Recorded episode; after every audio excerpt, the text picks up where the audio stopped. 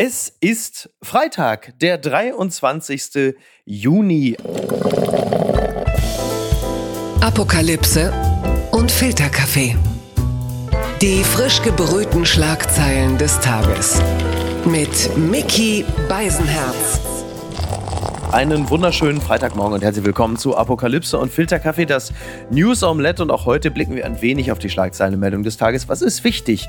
Was ist von Gesprächswert? Worüber lohnt es sich zu reden? Und ich freue mich sehr, dass sie wieder bei uns zu Gast ist. Das letzte Mal ist schon wieder viel zu lange her. Sie ist nicht nur Politikredakteurin bei der Zeit, sondern das letzte Mal, da hatte sie mir offenbart, dass sie sich Barfußschuhe gekauft hat. Und, und, sie ist ja jetzt im, im übertragenen Sinne dann ja quasi barfuß im Regen und so schlageresk starten wir in den Tag ein. Mariam Lau, herzlich willkommen. Herzlichen Dank und ich freue mich mal wieder bei dir zu sein. Wie schlagen sich denn jetzt diese Schuhe nach einem halben Jahr lang des Tragens? Also Bombe. Also ich meine, man steht wie mhm. eine Eins oder beziehungsweise wie eine Zwei, als hätte man zwei stabile Beine da unten. Es ist wirklich so, dass du äh, einfach bergeweise Fußmuskeln aufbaust. Mhm. Über sieben Brücken musst du gehen und so weiter. Also großartig. Fantastisch, sehr gut. Ja. Wir werden da möglicherweise nochmal auf das Schuhwerk gleich nochmal zu sprechen kommen. Aber vorweg kommen wir zu einem äh, Menschen, der äh, stets auch wie ein Baum agiert hat. Harrison Ford ist zur Stunde noch in Berlin. Gestern Abend war die Premiere von Indiana Jones. Es ist tatsächlich der fünfte Teil, also Indiana Jones und das Rad des Schicksals. Und ich muss, also Mariam, es tut mir wirklich leid, ich weiß, du bist für Prahlereien unempfänglich, aber ich muss es sagen, ich war am Mittwochabend in Berlin essen mit äh, zwei, drei Freunden und im selben Restaurant saß Harrison Ford und ich habe, oh habe selten erlebt, dass erwachsene Menschen, Männer wie Frauen, völlig aus der Fassung geraten sind, weil Indiana Jones Han Solo, Blade Runner im selben Restaurant gesessen hat. Und auf dem Weg zum Klo habe ich ihm auf den Hinterkopf geguckt und auf dem Weg vom Klo zurück habe ich ihm auf den Vorderkopf geguckt. Super. Es war auch genauso schön, wie du dir es vorstellst. Ja gut, aber die entscheidende Frage jetzt, mit wem war er da? Mit Callista Flockhart. Mit Frau ah, Ford quasi. Wow. Ja. Ellie McBeal. Also ich hätte ja, mir sogar eine Rechtsberatung ja. abholen können. Die, die, genau, die Aktentasche. Ja, ja die okay. Aktentasche.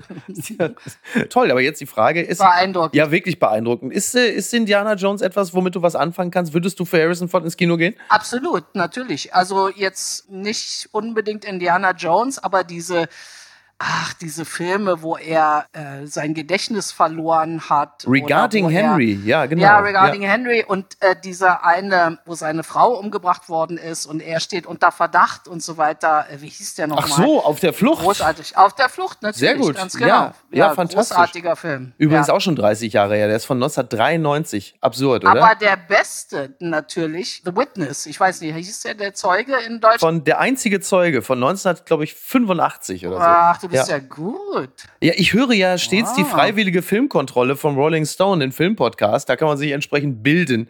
Also ja. da, da, es gibt keine Lücken mehr, Mariam. Es gibt keine Lücken mehr. Okay. Also pass auf, dann kommen wir jetzt mal ähm, von Regarding Henry, der Mann, der sich an nichts erinnert, zu Olaf Scholz. Der sich auch Ah nee, der ist ja noch gar nicht. Shit, ich bin, zu, ich bin zu früh gewesen. Egal. Die Schlagzeile des Tages.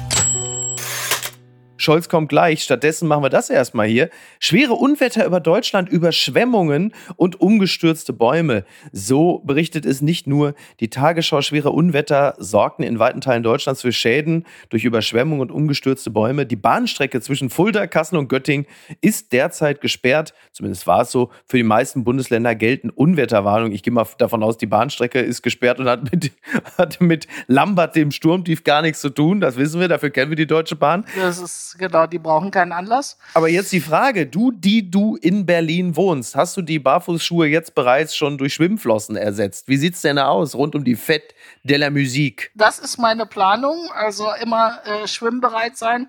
Nee, aber jetzt mal ganz ernsthaft, ich kriege Nachrichten von Freunden, die irgendwie in Kassel unterwegs waren mhm. und die finden das schon gar nicht mehr lustig. Und diese großen Hagelkörner, wenn du im Auto sitzt und die prallen auf dein Dach, das ist schon eine richtig bedrohliche Sache.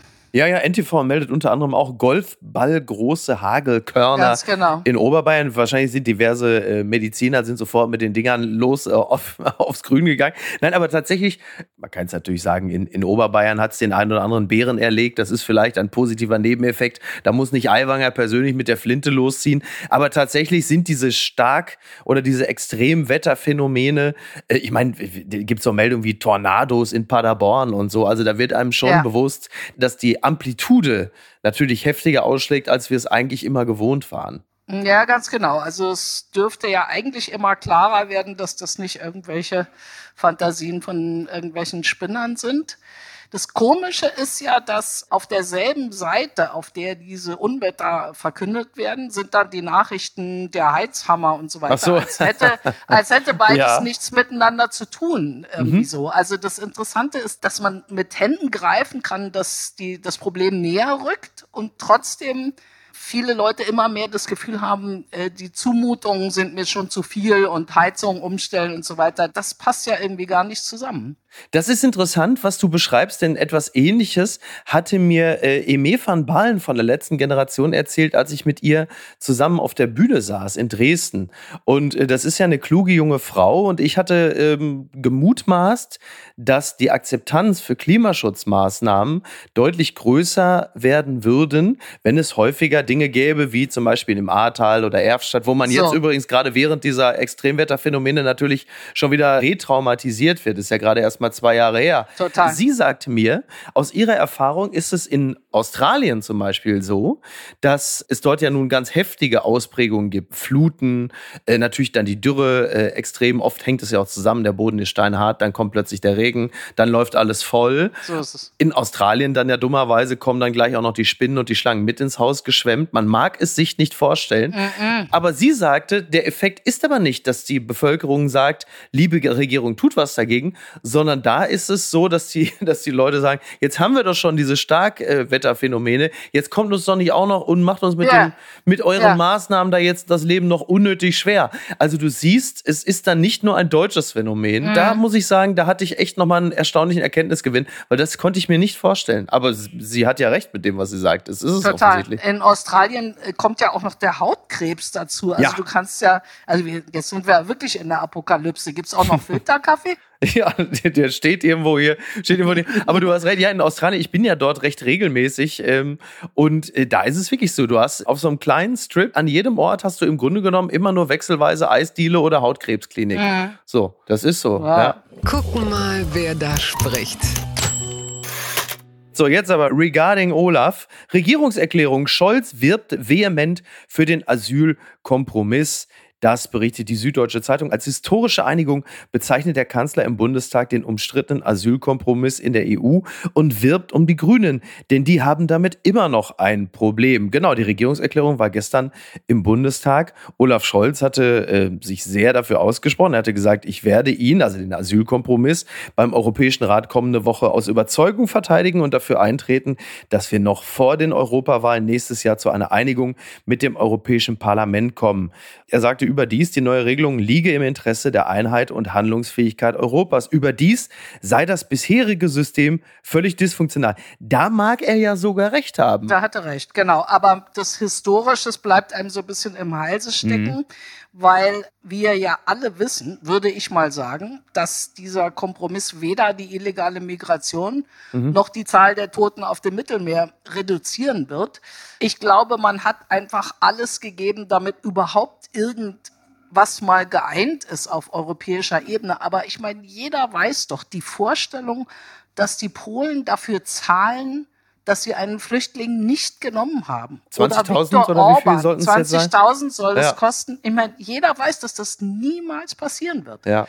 Und die Vorstellung, dass die Italiener jetzt sagen, ach Mensch, das ist doch super. Wir sind nicht nur gezwungen, die Verfahren durchzuführen, Mhm. sondern wir dürfen dann auch noch die Leute hier alle unterbringen in, was so unschön Lager heißt. Ja, ja, ja. Are you kidding? Ich meine, wer glaubt, dass das passieren wird? Und das Ding ist halt, ein Beobachter, der echt viel davon versteht, sagte zu mir, alle die Leute, die jetzt das beschlossen haben, sehenden Auges und wissen, dass es nicht funktionieren wird, werden nicht mehr im Amt sein, wenn zu sehen ist, wie wenig mhm. Folgen das hat. Das wiederum führt mich dazu, also ich glaube schon, dass wir vor den nächsten Europawahlen sehen werden, dass es nicht viel gebracht hat. Und dann werden die Leute gewinnen, von denen keiner wollte, dass sie gewinnen. Davon ist wahrscheinlich fast auszugehen. Ähm, und dann sind da natürlich immer noch die Grünen, ein elementarer Teil der Ampel, die äh, noch lange sich mit diesem, ich zitiere es gerne nochmal, Asylkompromiss, sich noch lange nicht damit abgefunden yeah. haben. Also Britta Hasselmann hat es ja auch gerade nochmal im Bundestag kritisiert und äh, unter anderem sagte, der ist jetzt nicht Teil der Ampel, aber Dietmar Bartsch von den Linken, der Fraktionschef, der sagte, wie hätten sie sich aufgeregt, wenn Horst Seehofer einen Asylkompromiss vorgelegt und verteidigt hätte, wo Kinder in Lagern an der europäischen Außengrenze eingesperrt werden. Und da hat er natürlich komplett recht.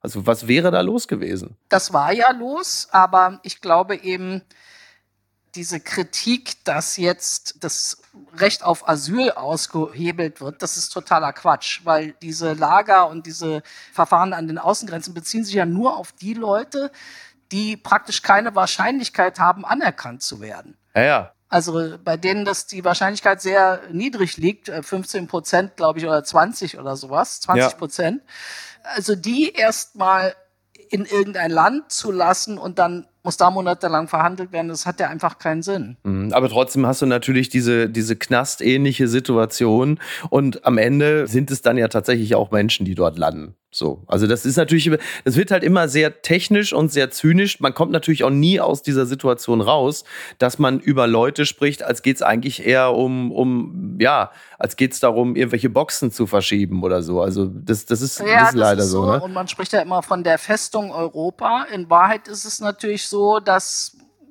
die Zahlen sprechen ja eine ganz andere Sprache. Deutschland ist das Land, das neben den USA die meisten Flüchtlinge aufgenommen hat und, mhm, und ja, ja. versorgt hat und so weiter. Also von daher finde ich, dieser Vorwurf ist total ungerecht. Nur es muss eben funktionieren, es muss eben klappen und es ist ja total ungeklärt, wohin mit den Leuten, die man ablehnt, wenn die Länder, aus denen Tja. sie kommen, sie nicht zurücknehmen. Genau. Ja. So, und das ist der große Haken, wo eben alle, die was davon verstehen, sagen, solange wir keine tragfähigen Migrationsabkommen haben, ist das alles Schall und Brauch. Diese Rede von der Festung Europa ist ja auch immer eher ein, ein Blick in die Zukunft, wie die Dinge sich entwickeln werden. Ne? Man beurteilt immer wieder neu, was sind sichere Herkunftsländer, was sind aber auch Drittstaaten, wo können die hin. Also da wirst du ja über kurz oder lang merken, dass die Kreise sich auch immer enger ziehen, wenn es darum geht, wer ist denn überhaupt berechtigt aufgenommen zu werden, weil die Länder, die sich ernsthaft damit befassen, selbst die ja irgendwann an den Punkt kommen, anzuerkennen, äh, das, was uns Länder und Kommunen hier funken, bedeutet, wir kriegen es nicht hin. Und innerhalb Europas kriegen wir es auch nicht hin. Und immer wieder landet man dann doch eher bei der Abschottung und von der Bekämpfung der Fluchtursachen, da kann ja schon mal gar nicht die Rede sein. Oder hast du ernsthaft das Gefühl, dass über kurz oder lang sowohl Waffenexporte, die ein Grund für äh, Flucht sind, oder äh, der Klimawandel irgendwie so ernsthaft in Angriff genommen wird, dass Fluchtursachen, die ja auch zahlreicher werden, quantitativ und qualitativ, dass die ernsthaft bekämpft werden. Also wo worauf laufen wir da eigentlich dann am Ende hin? Was wird's denn dann? Ja, das stimmt. Aber ich würde gar nicht so ähm, das für unmöglich halten, dass man äh, Verfahren findet, die funktionieren. Man muss halt irgendwie ein bisschen mhm. kühler daran gehen und über Interessen sprechen. Also nicht immer über, was wäre moralisch wünschenswert oder so, sondern was wollen mhm. Länder wie Nigeria, was wollen wir? Und da kann man ja zu einer Übereinkunft kommen und sagen, wir nehmen pro Jahr, weiß ich nicht, äh, von euch 20.000 Leute, äh, die können hier Ausbildungen machen und so weiter. Dafür nehmt ihr ab dem Stichtag XY jeden zurück, der illegal hierher kommt. Und sowas machen wir mit dem Senegal, mit der Elfenbeinküste und so weiter und so weiter. Und ich glaube, da könnte man schon zu einem, zu einer Bewegung kommen. Werbung. Mein heutiger Werbepartner ist Clark. Ich verbringe viel zu viel Zeit am Telefon, am Handy. Und wenn ich auf meine äh, Anzeige was die Bildschirmzeit angeht, starre, dann starre ich entsetzt so lange darauf, dass die Bildschirmzeit noch länger wird. Was nutze ich denn eigentlich? Also bei mir so in erster Linie sind es dann doch wirklich äh, Nachrichtenseiten. Ich daddel gar nicht auf dem Handy, aber ich bin natürlich dann auch recht viel äh, zum Beispiel auf den Musikseiten, aber meistens informiere ich mich oder ich werde informiert und bin sehr viel äh, in den Messenger-Diensten, wo mir dann Freunde und Bekannte schreiben, was ich alles wieder verpasst habe, was ich alles noch machen muss und was ich alles wieder nicht auf die Reihe gekriegt habe. Und da kommt Clark ins Spiel, denn Clark organisiert mein Leben ein kleines bisschen besser. Mit Clark hast du nämlich alle deine Versicherungen im Blick und musst nicht ständig in verschiedenen Apps nachschauen, wann die nächste Kündigungsfrist ist, ob dein Schaden übernommen wird oder an wen du dich wenden kannst. Und hätte ich mal Clark benutzt, dann hätte ich nicht vor zwei Wochen Flatterband an meinem Auto gehabt. Mehr sage ich dazu nicht. Mit deiner Unterschrift bei der Anmeldung wird Clark dein neuer Versicherungsmakler. So können sie deine Interessen gegenüber den Versicherungsgesellschaften vertreten und dir einen digitalen Service mit allen Vorteilen anbieten. Das Maklermandat greift für alle deine Versicherungen, die du in der Clark-App angibst und hochlädst. Du kannst natürlich jederzeit und kostenfrei deine Vollmacht zum Maklermandat widerrufen. Vergiss also das mühselige Suchen Suche nach deinen Policen und Manager deine Versicherung digital on the go 24-7. Ach Gott, ja, das wäre so schön. Das muss man machen. Das ist fantastisch. Das könnte mein Leben so deutlich erleichtern. Hol dir ein Upgrade mit Clark. Also Clark spendiert allen HörerInnen einen Shopping-Gutschein von bis zu 30 Euro. Einfach die Clark-App runterladen oder direkt auf die Website gehen. Clark.de bei der Registrierung den Gutscheincode Filterkaffee 54, alles groß geschrieben ja, Filterkaffee 54. Ihr ladet eine bestehende Versicherung hoch, dann sichert ihr euch einen 15 Euro Shopping-Gutschein für Brands wie äh, Adidas, Amazon, DAZN. Und bei zwei Versicherungen, da sind es sogar ganze 30 Euro. Also probiert die Clark-App doch selbst einmal aus. Und jetzt weiterhin viel Spaß mit der heutigen Folge.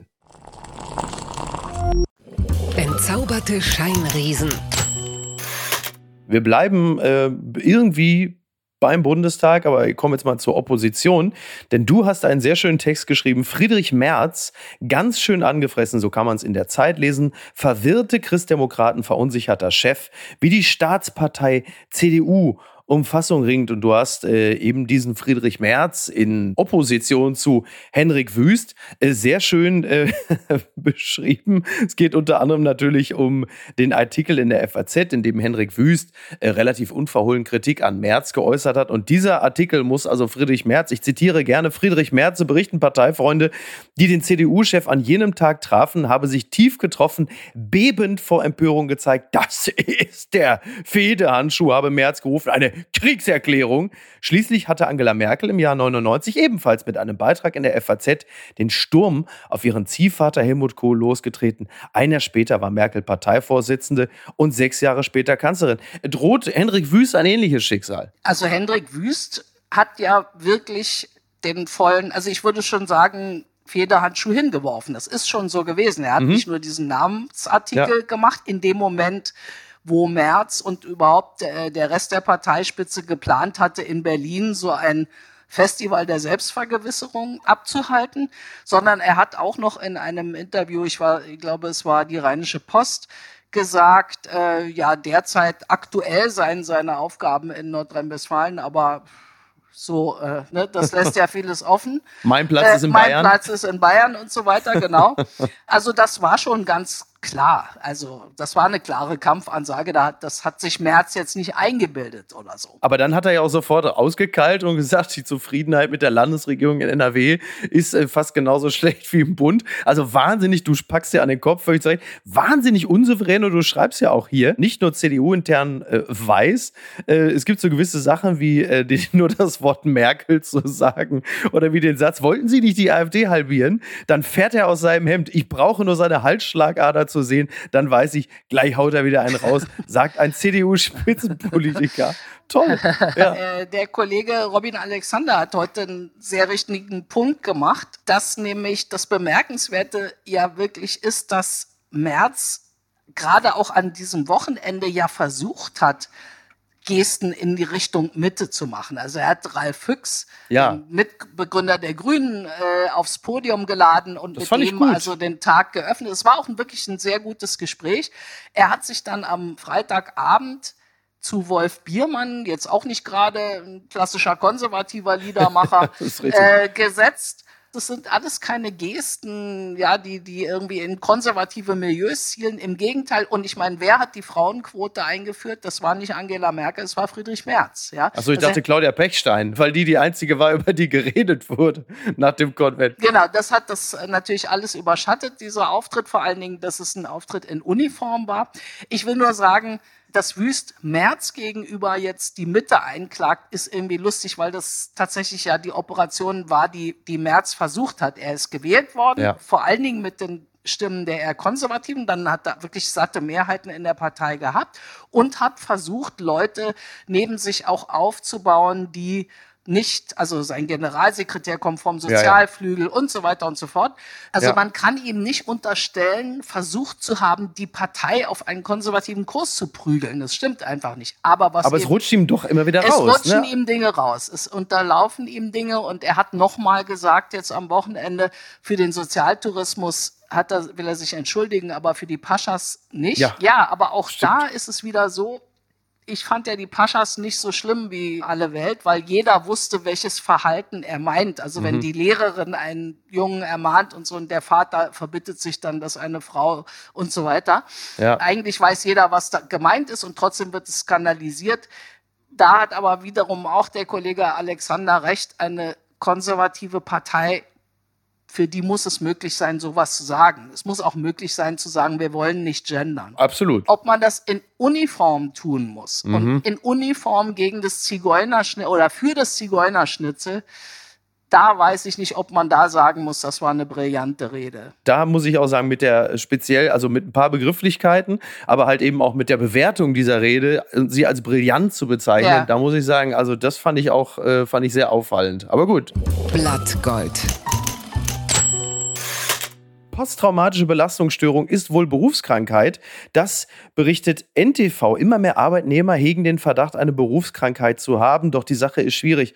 Oft ist es ein langer Weg, bis ein Leiden anerkannt wird. Das Bundessozialgericht hält nun erstmals eine posttraumatische Belastungsstörung im Falle eines erkrankten Rettungssanitäters für wahrscheinlich. Also es hat das Bundessozialgericht in Kassel festgestellt. Ein Mann, ein Rettungssanitäter ähm, beim Roten Kreuz im Landkreis Esslingen bei Stuttgart, ähm, der hat darauf geklagt und er verweist auf unzählige belastende Ereignisse. So war er 2009 beim Amoklauf in Winnenden und Wendlingen im Einsatz, bei dem 16 Menschen sterben. 2014 war er mit dem Anblick einer Jugendlichen konfrontiert, die durch Selbstenthauptung Suizid begangen hatte. Genau ein Jahr später war er im Einsatz, als deren beste Freundin ähnlich grausam Suizid beging. Und 2016 ist er dann zusammen gebrochen und es wurde eine posttraumatische Belastungsstörung diagnostiziert. Und die gilt jetzt als Berufskrankheit. Und da muss ich sagen, ich war überrascht, dass das noch nicht anerkannt war. Mhm. Denn gerade Rettungssanitäter, Leute bei der Feuerwehr, Leute, die zu Notarzteinsätzen rausrücken,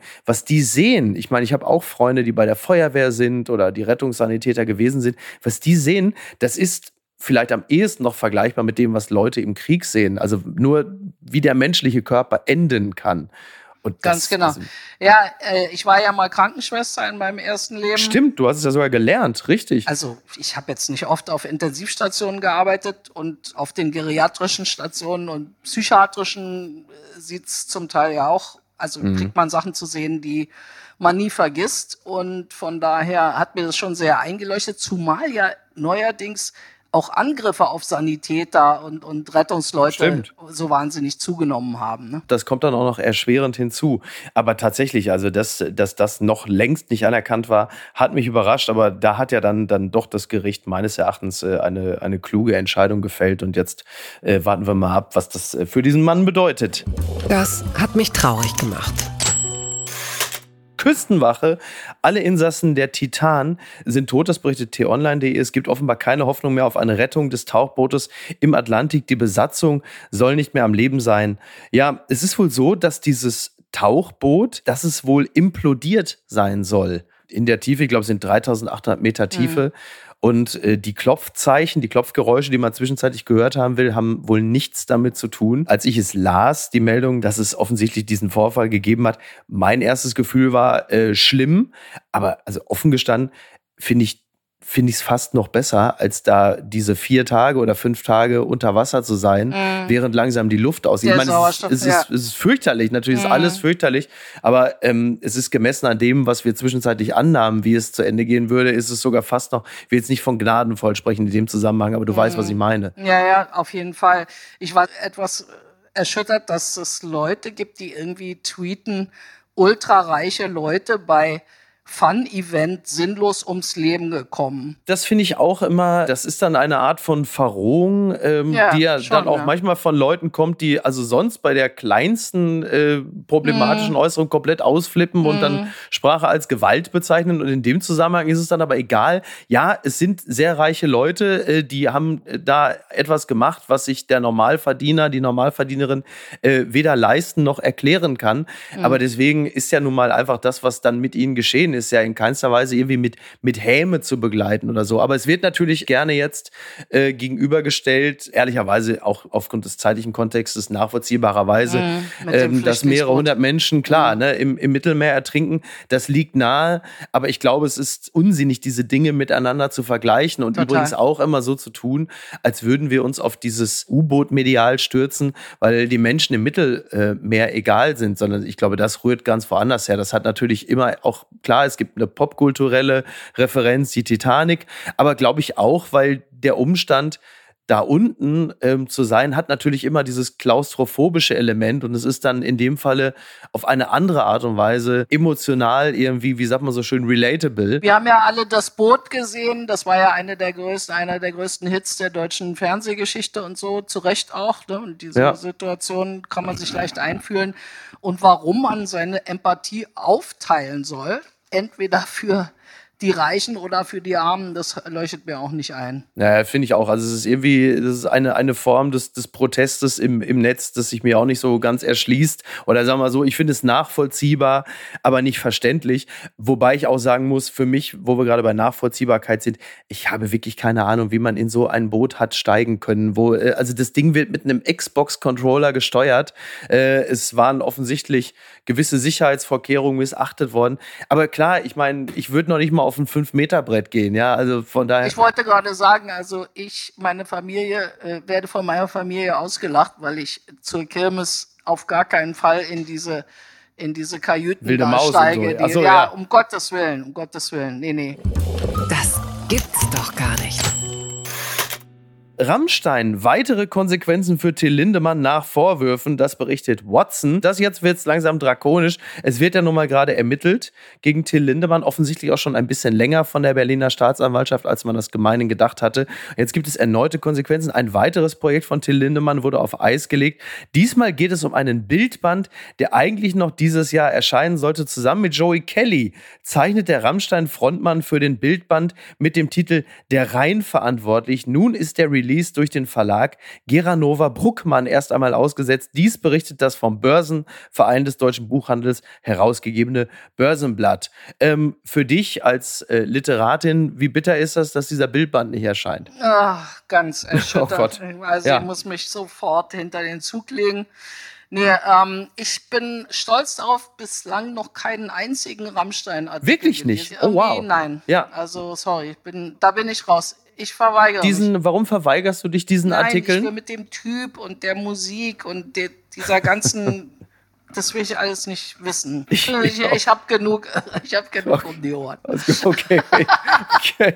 Dann, dann drücke ich, dann, dann, dann, okay, alles klar. Dann, dann drücke ich Till Lindemann äh, morgen Markus Feldenkirchen aufs Auge. Dann hat der das. Du hast den Joker gezogen und hast ihn Top. weiter, du hast ihn weitergegeben. Das ist ja wohl nicht euer Ernst. Sende mir den Standort. Mark Zuckerberg reagiert auf Elon Musks Einladung zu Käfigkampf. Das berichtet der Kölner Express. Zwei Milliardäre im Kampf, Mann gegen Mann. Nach einer Aufforderung Elon Musks zu einem Käfigkampf antwortete Mark Zuckerberg nun via Instagram. Derweil verriet Musk seine Geheimwaffe. Ja, also es ist ja so, dass äh, Mark Zuckerberg erstaunlich gut in Jiu-Jitsu ist. Der hat ja letztens äh, tatsächlich so ein äh, Turnier auch gewonnen. Er hat da ein Foto von gepostet. Er trägt den schwarzen Gurt. Und äh, irgendwann hatte Elon Musk davon Wind bekommen und hatte dann via Twitter gesagt, dass er jetzt also möchte, dass ähm, sich Mark Zuckerberg ihm stelle. Er sagte, ich bin offen für einen Käfigkampf. So, wie überrascht bist du, dass da so zwei Männer Mitte 40 ähm, sich im Oktagon beulen wollen? Naja, also ich meine, von mir aus können die sich gerne im Mondschein begegnen und dann übereinander legen oder nebeneinander oder ist mir alles recht. Ich finde insgesamt diesen Typus äh, der Unternehmer als Fürst, der neue mhm. Welten kreiert und so. Ja. Mir ja. ist das so ein bisschen unheimlich. Da kommen wir, glaube ich, zurück zum 19. Jahrhundert, diesen Robber Barons und so, die dann ähm, auch im Grunde von Parlamenten und so weiter nicht viel halten. Ist mir recht, wenn die beiden sich irgendwo duellieren und dann. So als kleine Ablenkung. Ja. Aber es ist schon interessant, ne? weil man, man spricht ja immer gerne von, ich will jetzt nicht gleich mit toxischer Männlichkeit anfangen, aber es ist natürlich sehr typisch, dass es irgendwann dann doch darum geht, dass man sagt, wir treffen uns im Oktagon ja. und hauen uns einfach gegenseitig was ja. auf die Fresse. Das ist,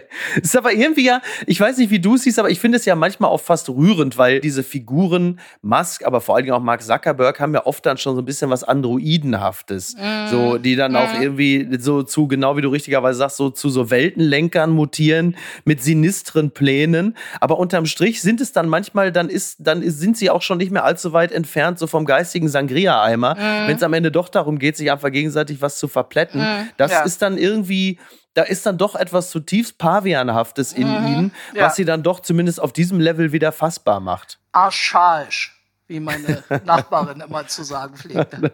Gute Nachbarin. Das Kleingedruckte der Oldtimer von Ex-Gruner und Jahrchefin brennt ab. Jetzt sucht sie einen Radfahrer. Das berichtet die Hamburger Morgenpost. Was für ein Schock, als Julia Jäkel, Hamburger Verlegerin und ehemalige Gruner und Jahrchefin, mit ihrem Oldtimer an der Alster unterwegs war, fing dieser plötzlich an zu brennen, dass sie rechtzeitig rechts ranfuhr und aus dem Wagen sprang, verdankt sie einem Radfahrer. Nun sucht sie im Internet nach ihrem unbekannten Retter. Also sie fuhr mit ihrem Saab mhm. Cabrio, gute 30 Jahre alt, an der Alster entlang und dann hat wohl ähm, ein Radfahrer sie darauf aufmerksam gemacht, so nach dem Motto, da läuft Benzin aus und das Ding brennt bereits, woraufhin sie dann aus der Karre gesprungen ist und äh, es hm. hätte, also es hat einen Knall gegeben und hohe hm. Flammen, aber halt eben nicht mehr zu einem Zeitpunkt, als sie noch drin gesessen hat. So, jetzt muss man sagen, wenn in Hamburg Autos brennen, ist es meistens so, dass Olaf Scholz einen G20-Gipfel ausrichtet. in diesem Falle. Ein Hafengeburtstag meinst du? Ja, ja, ja, eigentlich genau. Es, ja, exakt. Ex, ja. Es war der, es war quasi einfach nur eine Art besserer Hafengeburtstag. Und Julia Jäckel sitzt da. Also ich muss zunächst, also zunächst einmal Stilkritik. Ich bin ja erschüttert. Julia Jäckel ist ja bekanntermaßen die Frau von Ulrich Wickert, dem frankophilen Ulrich Wickert, Ritter der Käseliga. Äh, so, wenn sie doch will, dass ein Oldtimer brennt und unzuverlässig ist, warum kauft sie sich denn dann nicht ein Renault?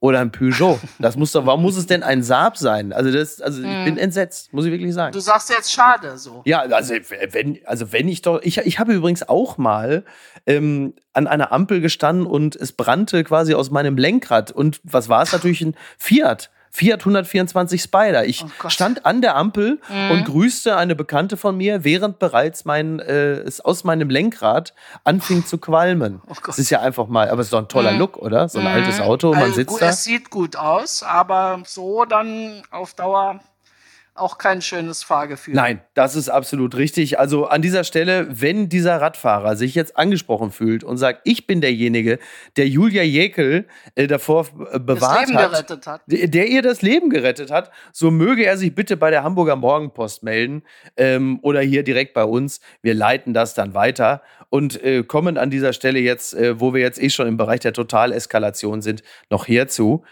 Und was schreibt eigentlich die Bild? Post von Wagner.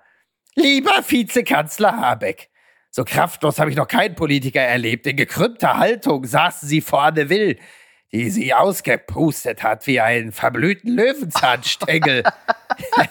es war mir extrem unangenehm, denn Robert Habeck ist unser Vizekanzler. Er redete und redete und verkümmerte immer mehr. Jede neue Frage ließ ihn nach einer neuen Zuflucht suchen.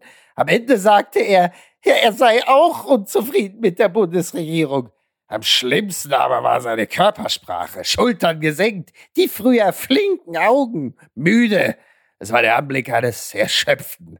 Sein Kind auf die Knöchel der gefalteten Hände gesetzt. Darf ein Mensch erschöpft sein? Ja, natürlich. Darf er es als Vizekanzler zeigen? Nein. Herzlichst, Ihr Franz Josef Wagner. Tja, also es soll ja irgendwie 200 Entlassungen bei der Bild anstehen. ja. Vielleicht sehen, hören wir da einen Zusammenhang. Na, also bitte, aber also, also Franz Josef Wagner, äh, Nee. der wird natürlich, nein, der Ja, wird ewig nein, weitermachen. ja. Und ich habe ja gesagt, es werden, also es werden 200 Stellen bei der Bild gestrichen, aber solange KI noch nicht das Altpapier von Boris Becker durchwühlen kann, wird also mindestens eine Stelle da immer von einem Menschen besetzt werden. Das ist ja wohl völlig klar. Boris Becker, Deutsche Vita, da warte ich jetzt drauf. Es ist ja wieder Sommerurlaubszeit. Es wird die Artikel geben. Ne, Boris Becker in Mailand, Deutsche Absolut. Vita, trotz Pleite Boris genießt Deutsche Vita. Morgen, Absolut. vielleicht ist es morgen schon soweit. Mariam, ich bedanke Wunderbar. mich äh, ganz herzlich ähm, für dieses schöne Miteinander. Ich, ähm, ich möchte bilanzieren mit den unsterblichen Worten meiner geliebten Oma Lore, die heute 98 Jahre alt geworden wäre, die in solchen Situationen immer gesagt hat, ich bin zufrieden. Ne?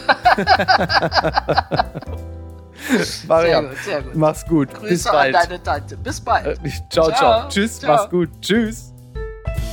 Apokalypse und Filtercafé ist eine Studio Bummens Produktion mit freundlicher Unterstützung der Florida Entertainment. Redaktion Niki Hassania. Executive Producer Tobias Baukhage. Produktion Hanna Marahiel. Ton und Schnitt Lara Schneider. Neue Episoden gibt es immer montags, mittwochs, freitags und samstags. Überall, wo es Podcasts gibt.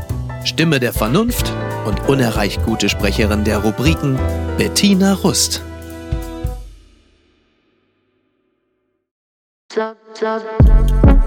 Buh, Stefanie Giesinger hier. Mit mir habt ihr nicht gerechnet, oder? Ich bin nur kurz hier, um euch über meinen Podcast zu erzählen, G-Spot. Bei dem spreche ich über alle möglichen Themen, wie zum Beispiel Sex, Feminismus, Beziehungen und auch vergangene Beziehungen. In der aktuellen Folge spreche ich mit meinem Ex-Partner Markus Butler über alles, was wir so erlebt haben, was wir vielleicht sogar bereuen, wie wir uns jetzt fühlen, wie wir Liebe sehen und was wir uns für die Zukunft wünschen. Also, falls ihr Lust habt reinzuhören, würde ich mich sehr freuen. Bis dann!